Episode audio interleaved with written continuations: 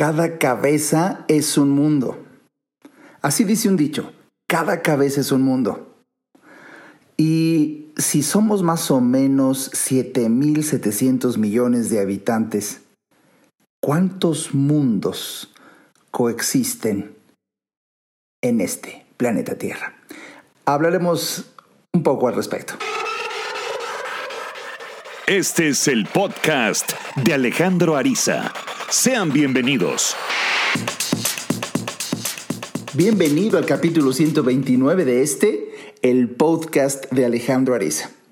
El día de hoy es un tema que a mí me tiene dando vueltas a la cabeza, ya sabes, en estas últimas horas que quiero compartirte este domingo 28 de junio, en donde lo produzco este episodio, hablar acerca de los mundos y basado en ese dicho, en donde cada cabeza es un mundo, porque fíjate que vamos a analizar por qué algunas personas viviendo en el mismo planeta o incluso en el mismo país o en la misma ciudad o en la misma colonia o en la misma casa o en la misma familia viven cosas tan diferentes?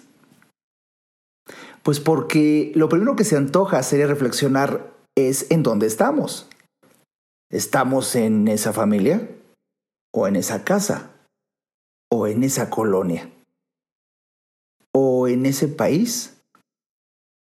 ¿O en este mundo? ¿En dónde estamos? Y te sorprenderás con la respuesta que he compartido en varias de mis conferencias, quizá en algún otro podcast, nosotros estamos en donde colocamos nuestro pensamiento. Hace muchos años un célebre filósofo dijo, es la razón por sí misma lo que hace la vida feliz y agradable. Al expulsar todas las ideas y opiniones falsas y evitar así toda perturbación en la mente. Epicuro fue aquel filósofo. Y por supuesto que este es el reto que tú y yo tenemos, y más en un mundo como el que estamos viviendo hoy en día, en donde tenemos, por supuesto, acceso a la información en una inmediatez por demás sorprendente. Y así los principales eventos del mundo llegan a la palma de tu mano, literalmente, usando un smartphone o tu computadora. Así, adquiriendo información, adquiriendo información, es que nace un pensamiento. Y ese pensamiento es lo que gesta un nivel de conciencia, que eso es precisamente lo que vemos. Cómo vemos y a través de lo que vemos.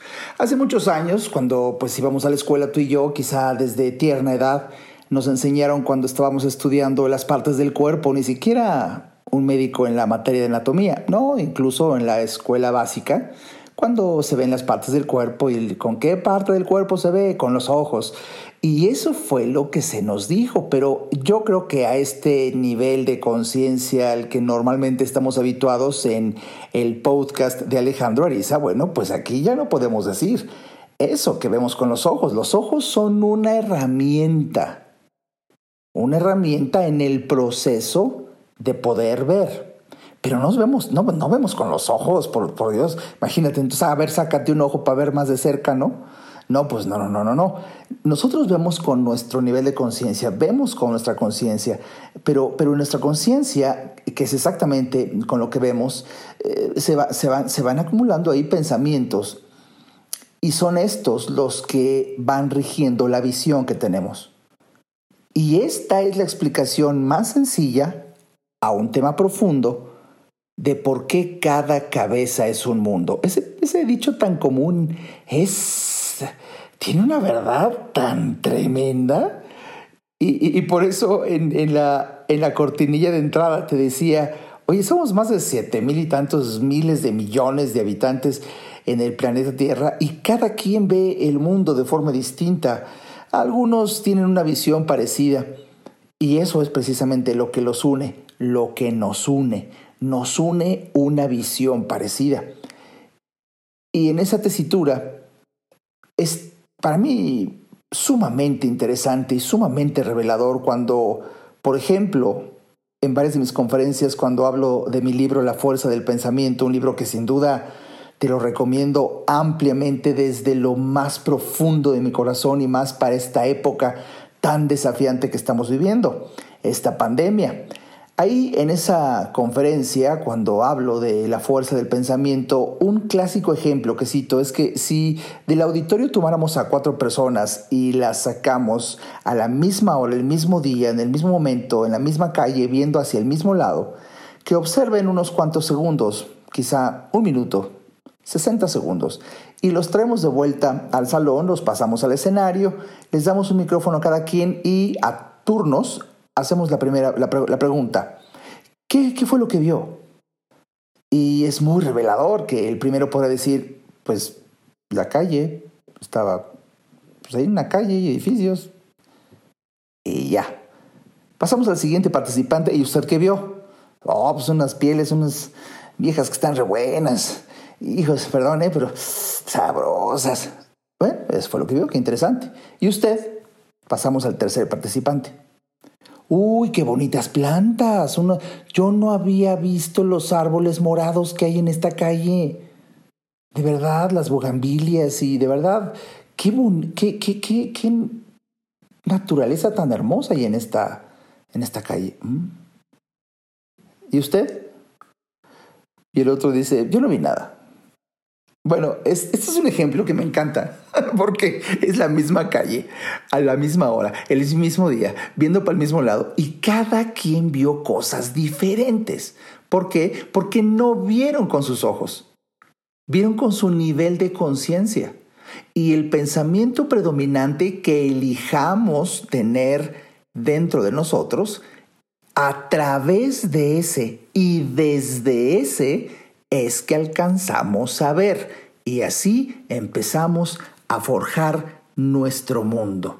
Y aquí le hago un honor a Sócrates cuando dijo, la vida examinada es la única que merece ser vivida. Y hablo precisamente porque, bueno, si vamos a hablar de tantos mundos que pueden coexistir, porque yo estoy a estas alturas de mi vida totalmente convencido de que coexisten varios mundos al mismo tiempo. Eh, eh, eh, dentro del contexto filosófico, hablar de el mundo, tendríamos que tocar un perfil del ser, un perfil ontológico. Es un concepto abstracto. No me refiero a, a el mundo en una definición muy material que se refiera a la forma conocida, la materia, el espacio y los fenómenos eh, que, existen. Eh, vamos, no, no, no. Eh, ya, ya, ya analizando el mundo en un contexto filosófico, es un concepto abstracto y posee el significado absoluto que, que le da una reducción fenomenológica. Voy a traducir esto cuando yo estudiaba filosofía. Todo lo que no es parte del yo, todo lo que no es el hombre, y por otra parte, eh, yéndonos un poco más concreto, sería la realidad como experiencia. La realidad como experiencia. E, esto, esto es muy revelador porque no es una realidad eh, empírica, objetiva, no, no, es, es lo que yo alcanzo a percibir y eso es lo que hace un tema sumamente debatible y un, un placer intelectual un debate filosófico cuando se analiza qué es la realidad. Uf, me acuerdo hace muchos años cuando yo estaba haciendo un posgrado en filosofía y psiquiatría en la Universidad Panamericana, en donde por supuesto uno de los debates más profundos a los que yo pude asistir y participar es esa sesión de qué es la realidad. Y empieza que la objetividad, la adecuación de la mente con los hechos fenomenológicos y eh, la difícil e intrincada percepción de la misma en virtud de nuestros propios pensamientos. Bueno, de verdad que se ponían, salía, salía humo de, de los salones, de las aulas, cuando estaba yo hace muchos años estudiando este posgrado. Y desde hace muchos años yo he tenido esta sensación tan increíble cuando pasaron después de estudiar medicina y después de hacer posgrado en, en psiquiatría, en filosofía. Eh, eh, ya sabes, a título personal me empiezo a apasionar de temas psicoespirituales y viajes astrales y un mundo cuántico y bueno, eh, llegas a confundirte, yo sí, lo acepto, en alguna etapa corrientes psiquiátricas chocaban con corrientes filosóficas y, que, y, que, desafiaban al psicoanálisis y que ponían en entredicho todo lo anterior basado en la espiritualidad y la religión. Vamos, cuando eres un apasionado del conocimiento, un mismo tema puede llegar a marearte.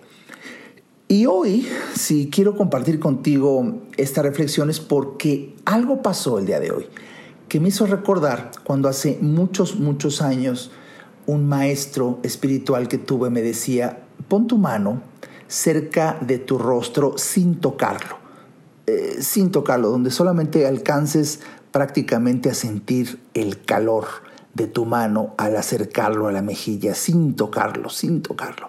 Y si de repente, como lo puedes ver, eh, tocas tu mejilla, bueno, te separas tantititito.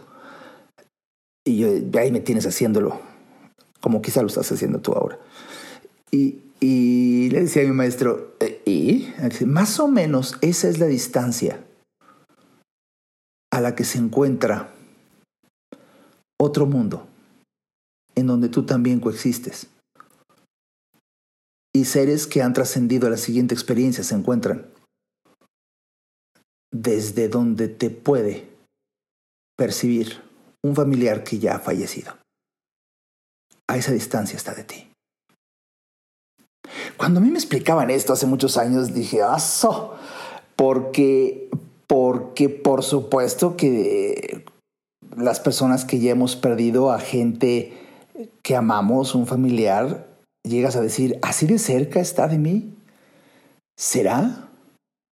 Y, y bueno, pasaron los años y recuerdo como si fuera ayer cuando vi uno de los programas que más marcó mi vida cuando yo era adolescente o incluso años incluso previos a mi adolescencia, en donde alguna ocasión me acuerdo, todavía era el Canal 5 de aquella época, en donde conozco por primera vez un programa que me cautivó.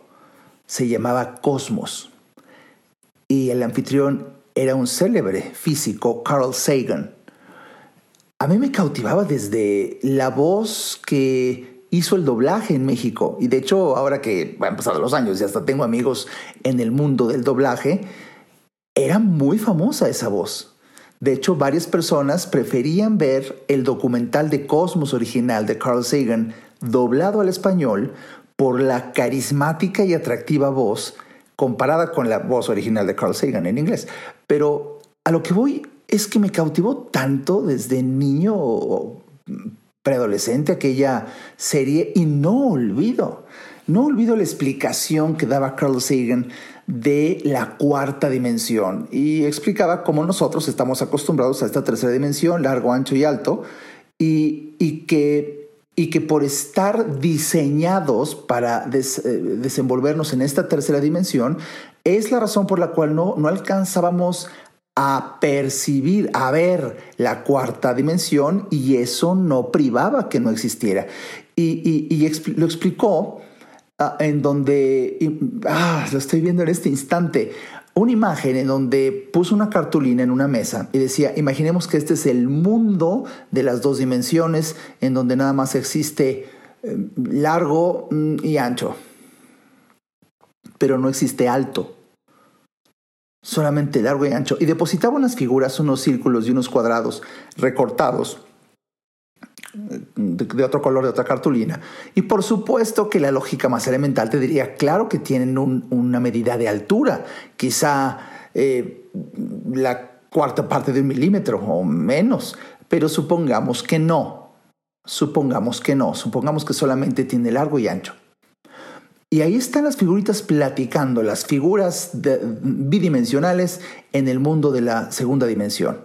Y de repente, Carl Sagan sacaba un cilindro. Este tenía precisamente, este cilindro, la otra dimensión, la de la altura, y tú lo podías ver. Cuando Carl Sagan depositaba sobre esta mesa el cilindro, los, los habitantes supuestos de la segunda dimensión decían, ¡Ah! llegó alguien, llegó un círculo y se acercaban a verlo. Lo único que veían era un círculo, porque es lo que les permitía su diseño de dos dimensiones, ancho y largo. Pero eran incapaces de voltear a ver hacia arriba. De hecho, ese concepto no existía en ese mundo. Entonces vean un círculo. Y, por fin que el cilindro les quería decir, vean acá arriba, es una maravilla. No, los otros no volteaban a ver los cuadrados, los círculos que estaban ahí de dos dimensiones. Y te explica claramente que yo abrigo la esperanza que esta metáfora hecha en este podcast lo alcanzaras a ver, en donde solamente pueden ver en ese mundo de las dos dimensiones un círculo. No podían ver el cilindro, porque esa, esa dimensión de altura es la tercera dimensión. Bueno, si te quedó claro, imagínate el impacto que a mí me quedó también claro desde aquel entonces y decía, la cuarta dimensión existe, pero no podemos verla porque pertenecemos a la tercera dimensión. Imagínate cuando pasan años y Anne Besant me explica siete diferentes cuerpos que tenemos habitando siete diferentes mundos. y dependiendo del conocimiento que tengas es que tendrás acceso a ellos. Quiero hablar contigo acerca de esto. Hoy más que nunca es importante saberlo. ¿Qué te parece que profundicemos un poquito más después de un breve corte? Ayudarte a entender para que vivas mejor. Esa es la misión porque solo hasta que el ser humano entiende, cambia. En un momento, regresamos al podcast de Alejandro Ariza. No hay que ir a terapia cuando se tienen problemas, porque todos tenemos problemas. Hay que ir a terapia cuando quieres resolver tus problemas. Si te interesa tener una charla conmigo, a mí me encantará compartir reflexiones de vida que puedan ayudarte a ver la vida distinta. Entra a www.alejandroariza.com y en el botón del menú Alejandro Ariza, ahí se despliega un submenú que dice consultas. Haz clic ahí y tendrás toda la información para ver si en tu destino está que podamos charlar. Para mí será un placer ayudarte. Toda mejora implica un cambio, pero recuerda, solo si entiendes, cambias. Continuemos escuchando al doctor Alejandro Ariza.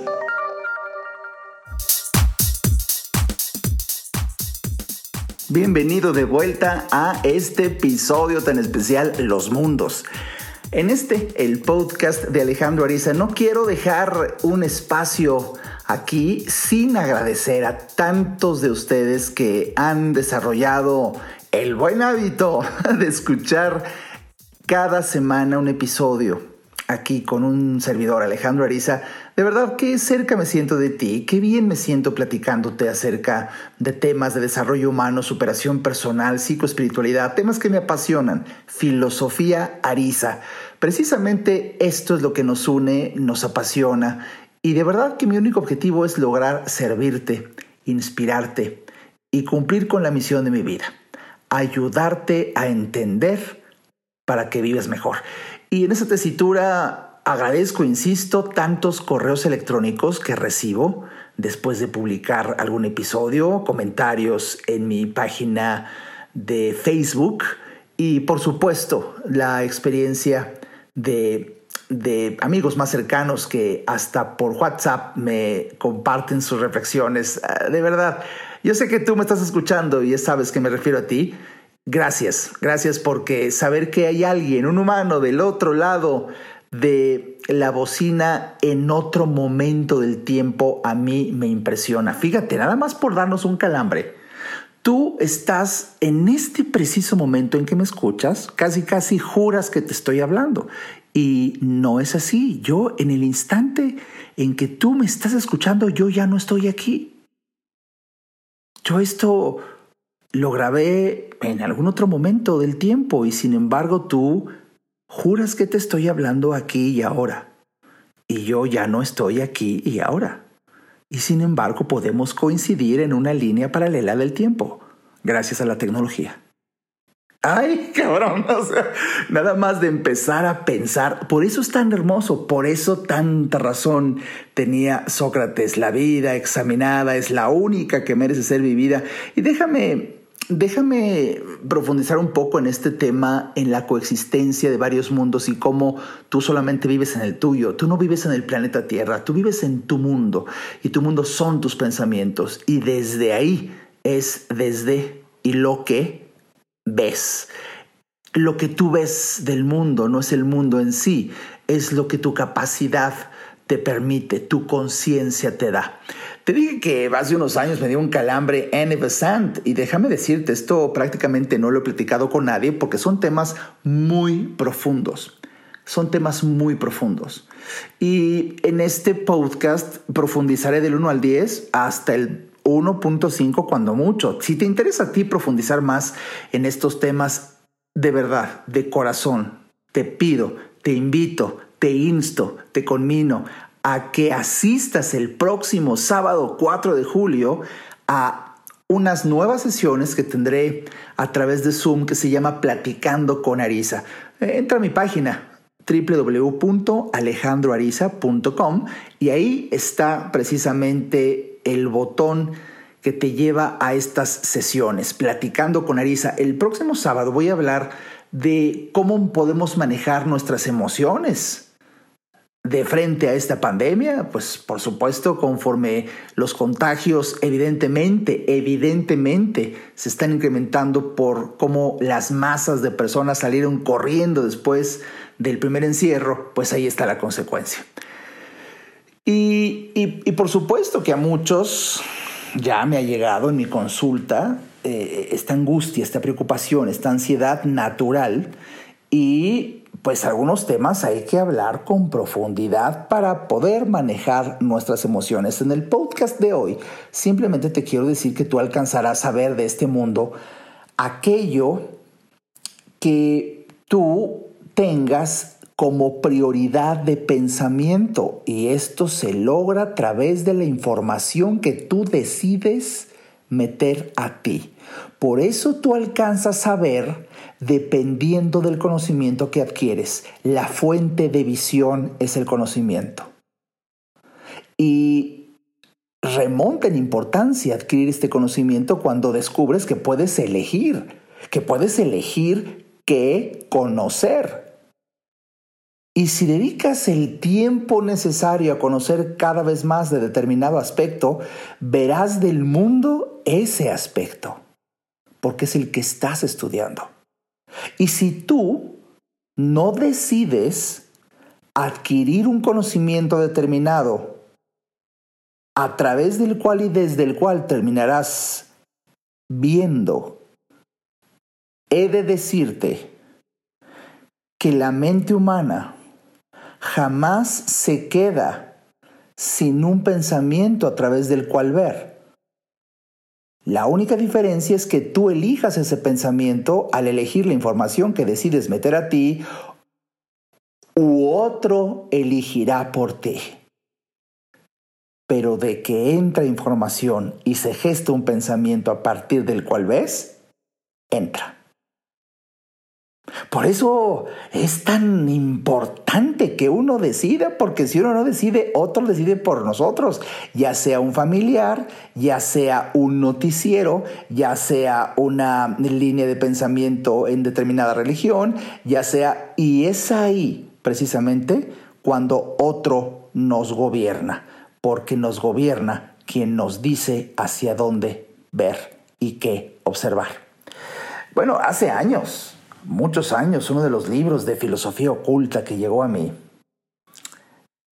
Eh, es, muy fuerte, se llama eh, El hombre y sus cuerpos, de Annie Besant.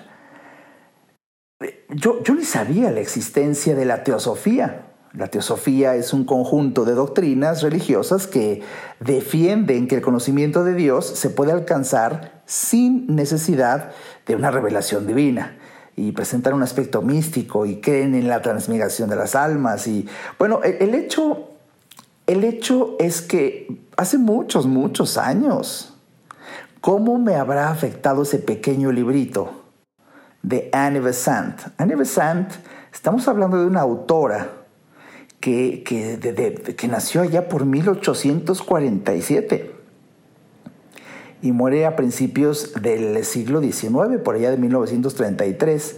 Era una escritora ocultista británica que, que, bueno, la historia profunda de cómo llegué a ese libro la platicaré el próximo sábado en, esa transmisión de Platicando con Arisa, pero en este podcast te puedo revelar que dejé de tomar alcohol dos años por leer una página de ese libro.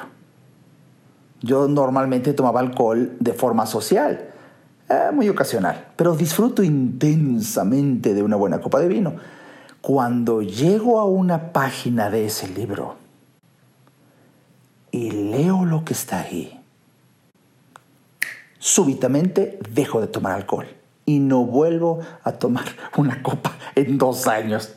De, verdad, nada más te puedo platicar esta historia, esta anécdota de mi vida para darte una idea de lo que puede hacer un instante de claridad, un relámpago de luz a través del conocimiento. Y, cuando descubres que lo que nosotros aquí en el mundo de la tercera dimensión aprendimos que tenemos un cuerpo y eso es lo que somos el cuerpo y tal y cuando mucho un alma y ya.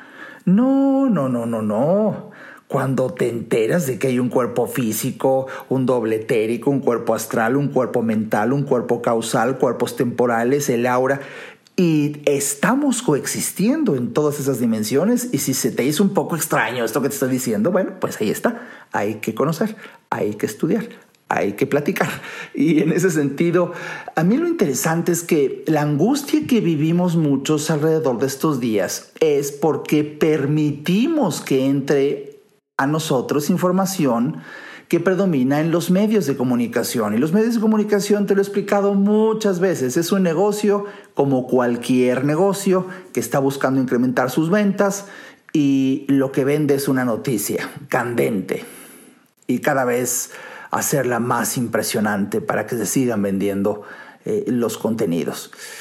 Y en esa tesitura, fíjate qué fuerte, si tú no tienes la decisión de alimentar tu mente para crear tu propio mundo de la manera más adecuada, es entonces que irremediablemente, como la humedad, se te va metiendo la noticia, la tragedia, las muertes, los contagios.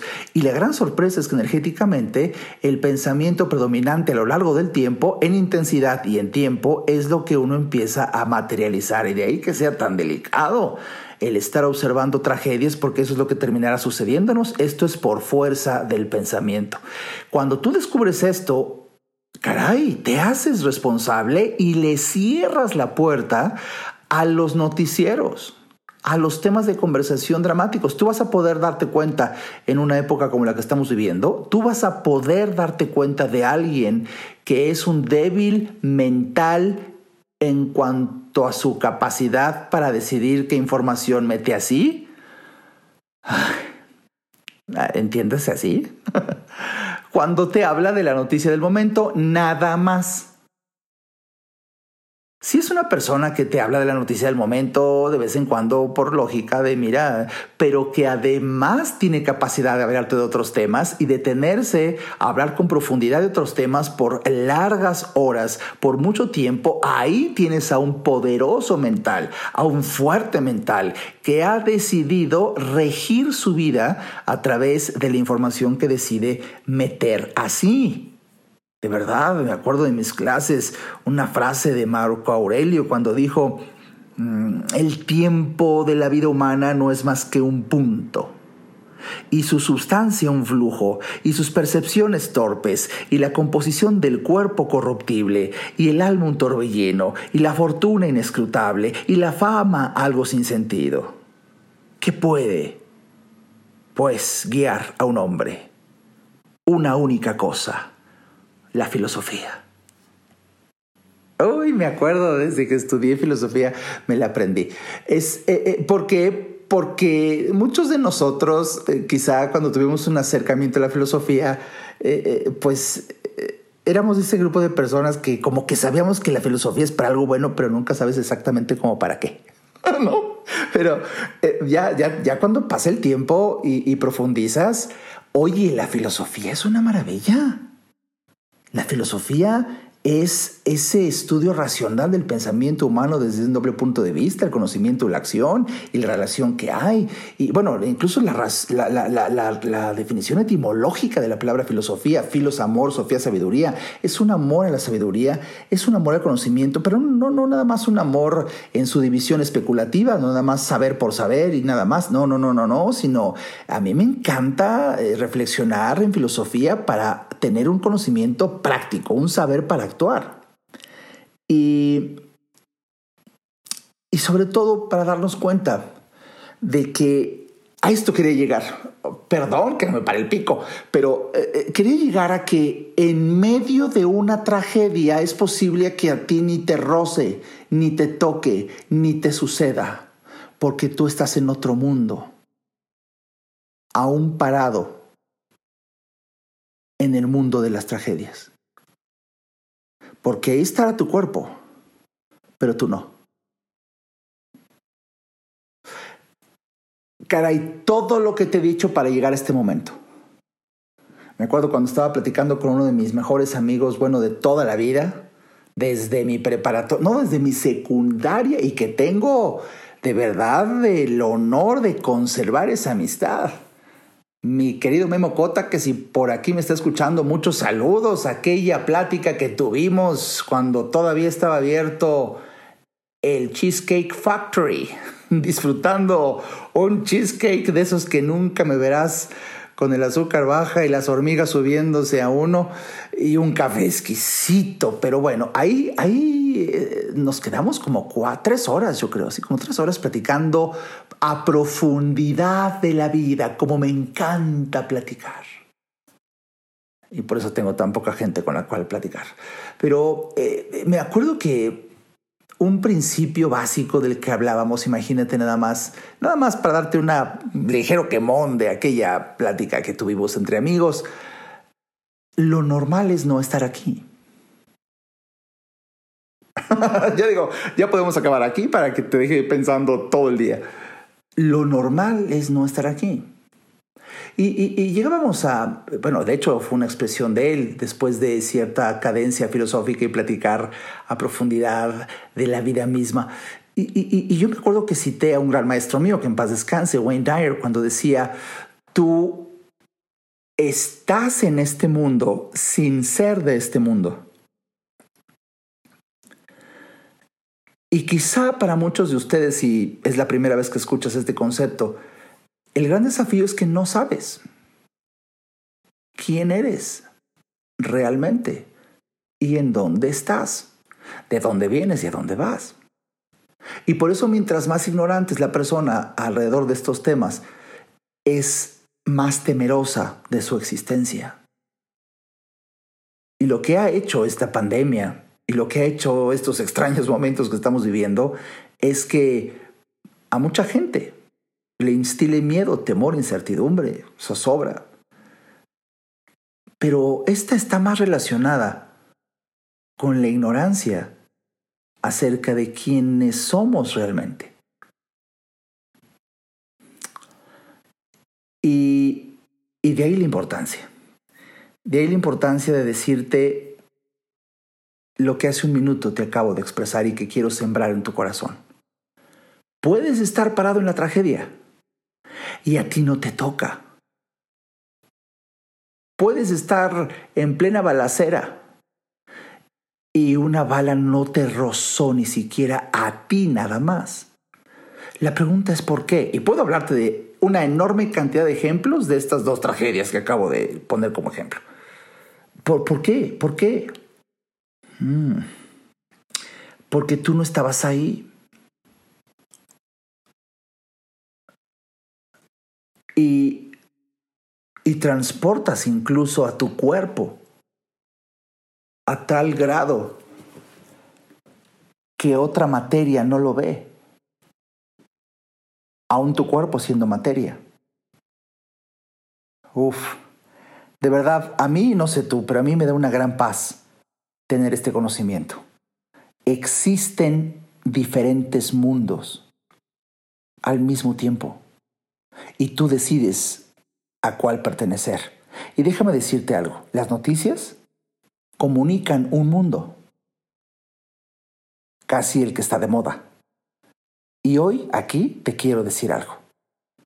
Que un mundo esté de moda no implica que sea el único que existe. ¿No te sorprende cuando en una misma familia tienes un joven adolescente apasionado de los videojuegos y te puede dar cátedra del videojuego y si nos metiéramos en su mente no existiría otra cosa más que ese videojuego? Y quizá por ello no le preocupa una tragedia de la que tú dices, Dios lo libre. No, pues se libre solo porque no está en la tragedia, está en el videojuego. Y qué hermoso cuando también descubres que el mismo Jesucristo en varias parábolas nos decía algo que, que comunicaba precisamente esto. Hablando del poder de la oración, pero, ah, ¿sabes? Yo creo que en un siguiente capítulo merece que hablemos desde el punto de vista psicoanalítico, desde el punto de vista psicoespiritual, acerca del poder de la oración.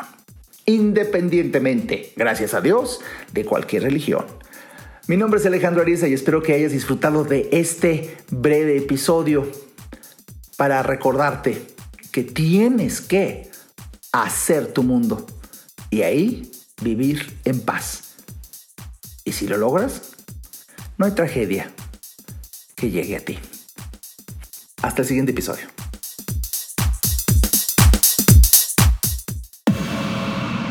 Este podcast fue una producción de Alejandro Ariza. Para saber más y establecer contacto, visita nuestra página www.alejandroariza.com. Quedan todos los derechos reservados.